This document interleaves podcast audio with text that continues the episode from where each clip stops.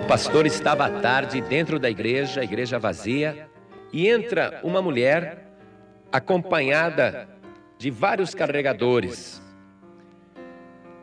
Dois carregadores traziam um fogão. Outros dois carregadores traziam uma geladeira. Outros três carregadores traziam uma cama. Outros carregadores traziam um guarda-roupa. E o pastor falou: Irmã, o que, que, é isso? O que, que, é isso? O que, que você está pondo aqui dentro da igreja? Ah, pastor, é que eu vou mudar para cá. Como vou mudar para cá? Não, eu vou mudar para cá, deixa a mudança entrar. E foram trazendo as coisas, as camas dos filhos.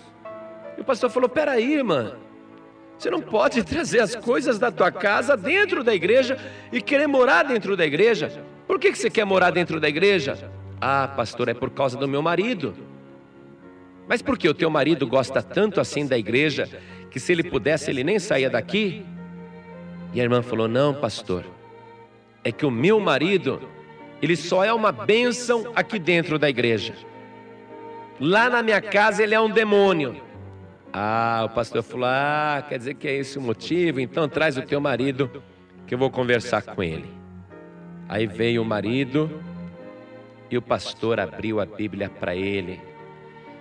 Na primeira epístola do apóstolo São Pedro, capítulo 1, versículo 15 e disse para o marido: Olha, irmão, o que diz a palavra de Deus.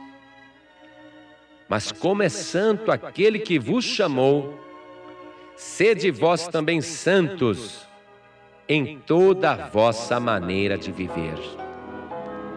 Não é ser santo só dentro da igreja. Aí volta para casa, já começa a brigar, discutir, xingar, amaldiçoar, fumar, beber, jogar, enfim, pecar. Tem pessoas que pensam que Deus requer apenas um dia de santidade. Tem gente que reserva um dia só na semana para adorar a Deus, para entrar em oração, para santificar a sua vida, para separar um dia para santificar a sua vida. Mas o requerimento de Deus não é por um dia da semana e nem por algumas horas do dia da semana, mas escrito está: sede santos em toda a vossa maneira de viver, porque o nosso Deus é um Deus santo.